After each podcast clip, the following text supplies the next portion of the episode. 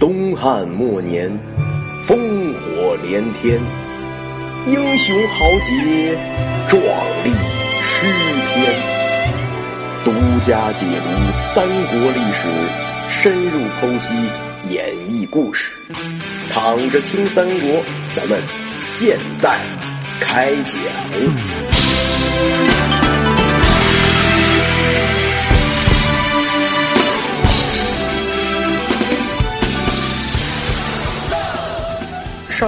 说到荀彧的计谋二虎竞食，什么叫二虎竞食呢？荀彧说了，说刘备虽然现在统领徐州，但是没有领到朝廷的诰命。我们现在倒不如真的就让刘备当个徐州牧，给他这个官做。但是呢，给他写一封密函，让他把吕布杀掉。如果这件事成了，那咱们铲除了一个强大的敌人。刘备呢也没有猛士辅佐。如果不成，吕布肯定会杀了刘备。反正成不成的，都是咱们获益。这个计谋真的很好，借刀杀人嘛，不用自个儿费一兵一卒就先整倒一个，比许褚的方案靠谱的多。曹操一听啊，说这主意不错啊，就按照荀彧说的来，奏明朝廷，封刘备为征东将军、宜城亭侯，领徐州牧。另外呢，加上密函一封，就派人给刘备送去了。话说刘备在徐州啊，听说皇上搬家了，正想恭贺乔迁新喜呢，听说使者来了。赶紧出来迎接。这儿呢，多说一句，这个古文中的天使呢，是皇上派来的使者的意思。所以你要看原文的话，这儿写的是天使俩字儿。你看这俩字儿，别激动啊，他们没长翅膀。使者看到刘备，第一句话就是说：“您能够得此恩命，那全是曹将军利剑来的呀。”刘备赶紧称谢。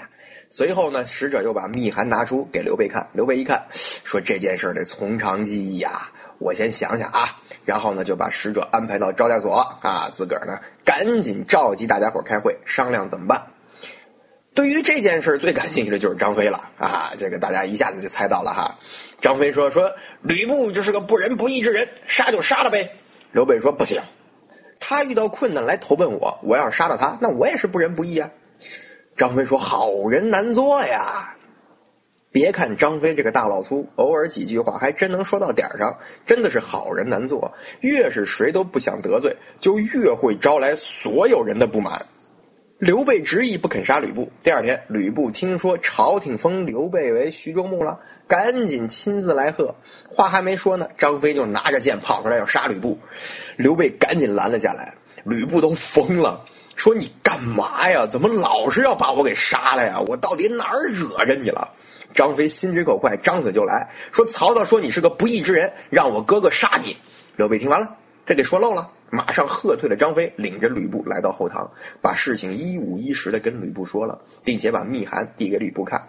吕布一看，耶，这是曹操想让咱俩不和呀，这是计策呀。刘备说：“对，我知道，这您放心，我绝对不做这种不仁不义的事儿。”吕布再三拜谢后，刘备叫人安排酒宴款待吕布后呢，把吕布送走了。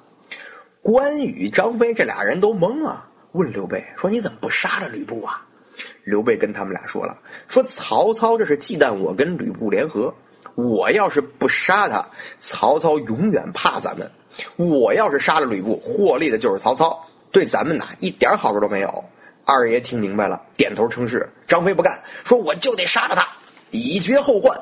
刘备说：“这可不能，这不是大丈夫该干的事儿。”所以你看啊，关羽爱读书，他就比张飞呢智商高一些。张飞不读书，什么都想不明白，就知道杀杀杀。话说刘备送走朝廷的使者，跟使者说：“说杀吕布的事啊，先缓缓，之后再说。”使者回来见曹操，跟曹操说了这个情况。曹操看着荀彧说：“这计策没成怎么办呢？”荀彧啊，也是一计不成，二计神啊，说我还有一计叫驱虎吞狼。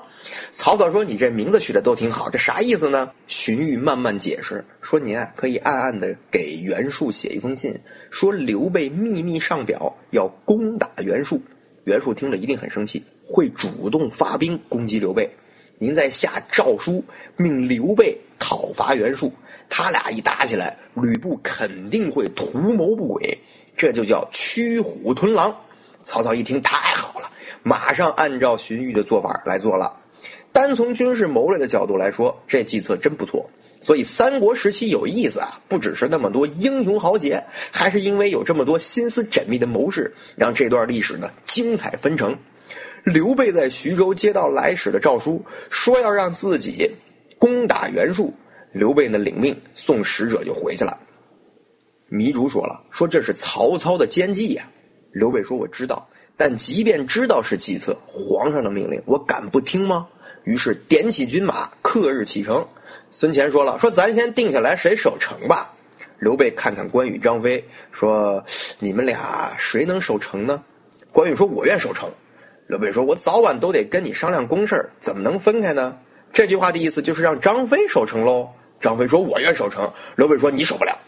一个你爱喝酒，喝多了就闹事儿，老打人；二一个呢，你做事太执拗，不听劝，我不放心啊。”张飞说了：“说我从今天起，我再也不喝酒了，我戒酒，我不打人，我听大家伙的意见就是了。”糜竺说：“恐怕您啊，口不应心啊。”张飞生气了，说：“我跟我哥这么多年，我哥都不嫌弃我，你凭什么小看我？”